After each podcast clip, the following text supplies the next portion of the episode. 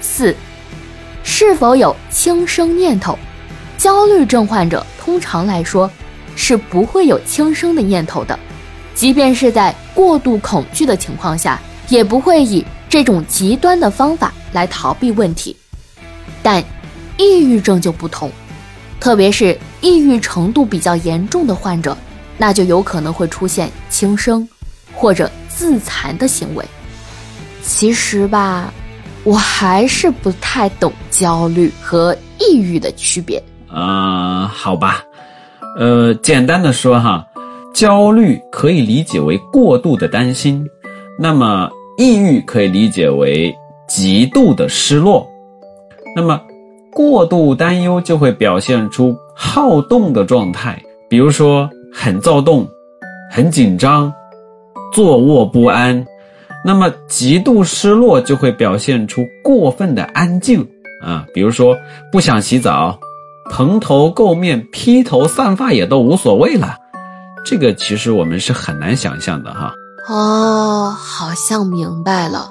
嗯嗯。可是还是不太理解，人怎么会这样呢？这个原因是非常复杂的哈，我们可以概括的理解为，嗯。一种是生物因素啊，比如说脑部神经发育问题啊，基因遗传问题等等吧。呃，一种是心理因素啊，比如说高考压力过大承受不住等等。那么另一种就是社会因素啊，比如说我们在第一集心理学解读中讲到的创伤事件。这些因素呢，它可能互相影响、互相促进，最终呢，就有可能酿成这些心理疾病。比如故事 FM 里提到的一个故事，因为抑郁症，我的女友永远离开了我。那么，故事里的女主角，啊，她的抑郁症很可能就是因为基因遗传问题，再加上她小的时候呢，她的母亲。在他小时候抱怨啊和自杀这些引导，就彻底将他的生物抑郁给他激发出来了。那很可能就将他引向了轻生。啊，当然了，这是我个人的理解哈，不一定正确。每次想起这个故事吧，我都会有些难过。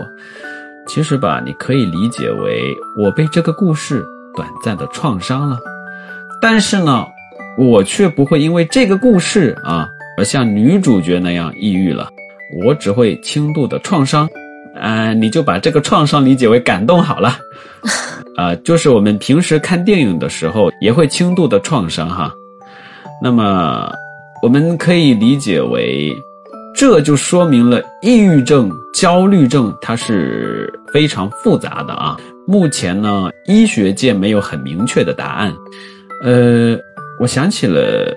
前一段时间看的这个中央电视台的纪录片提到的，就是最新关于脑科学的研究哈，嗯，就是说我们大脑在不做任何事情的状态下，它有一个自动待机模式。我这样比喻，可能听友们就明白了，就是我们电脑呢开机的时候，我不想让它干活，那么我可以把它调成待机模式。嗯嗯，呃。那实际上没有工作，但是你只要一碰鼠标，它又可以工作了，对不对？对对对。啊，那这种状态呢，在我们人脑当中，它也是有的。就是我啥事也不做的情况下，它是在默认的在思考，在自我觉察，在梦想等等这些状态哈。那抑郁症的人呢，他就是在这种状态下偏向于。拼命的瞎想，啊，呃，主要是偏向这种抑郁的一些行为，它就是会在待机模式下进行一个高度耗损，导致了这个抑郁的一种发生。那这个只是最新的一种研究哈。